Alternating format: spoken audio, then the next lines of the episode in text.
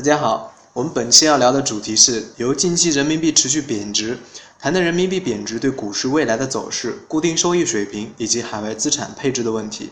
下面有请我们的嘉宾为我们分享相关的看法。大家好，下面我将就主持人提到的主题展开我的分析以及看法。首先，大家必须承认和认可的一个点就是，主持人和嘉宾都是我一个人。嗯，对，没错，就是我。五月二十五日，在人民币对美元收盘报五点五六二零，跌至三个半月以来的新低。与此同时，人民银行则将人民币中间价大幅下调二百二十五个基点，达到五年多以来的低点。从近期在岸离岸人民币的走势，我们可以看到，近期人民币贬值的压力持续升温。在岸离岸人民币为什么会呈现这样的走势呢？玄甲金融认为，原因主要有两个：第一，前期美联储利率会议上重提以渐进方式加息，美联储称如果经济数据支持，美联储或将在六月份考虑加息。这个消息公布之后呢，美股应声大涨，而美元指数呢也随之走强。然而，玄甲金融认为，在西方各国纷纷实行负利率的现状之下，美国能否在年内顺利地实现多次加息，仍然是值得质疑的。自从第一次加息以来，耶伦。对，就是耶伦一直对于加息维持谨慎的态度，担忧加息会对国内的通胀以及就业水平产生不利的影响。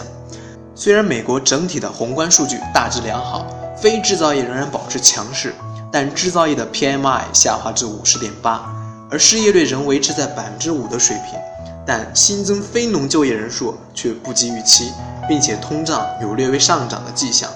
美国经济复苏的持续性遭受考验。因此，我们对于美国加息仍将维持保守的态度。对于目前市场对此的过度解读，我们认为也是不可持续的。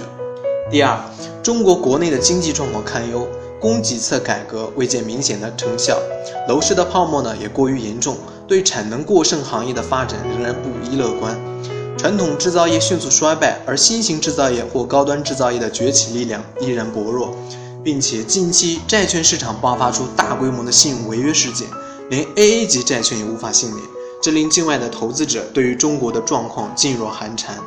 从而加剧了人民币的贬值预期。谈到人民币的波动，我们认为对于国内的 A 股市场的影响还是比较有限的。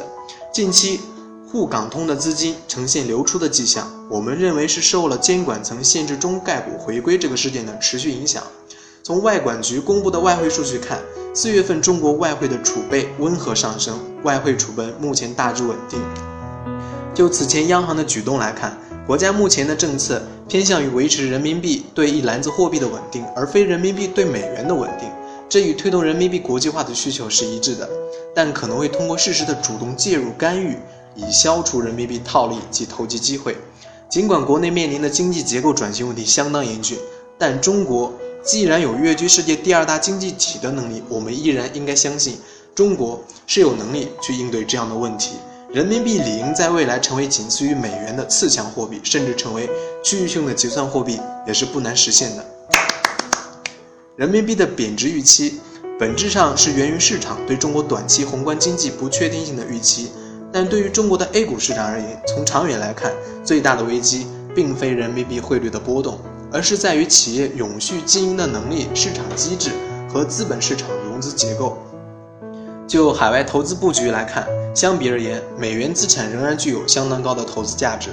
这和美国企业经营理念是有极大关系的。他们通过技术的革新和体制的创新，有效地提升了生产效率，创造了更多的价值。而这恰恰是中国所欠缺的。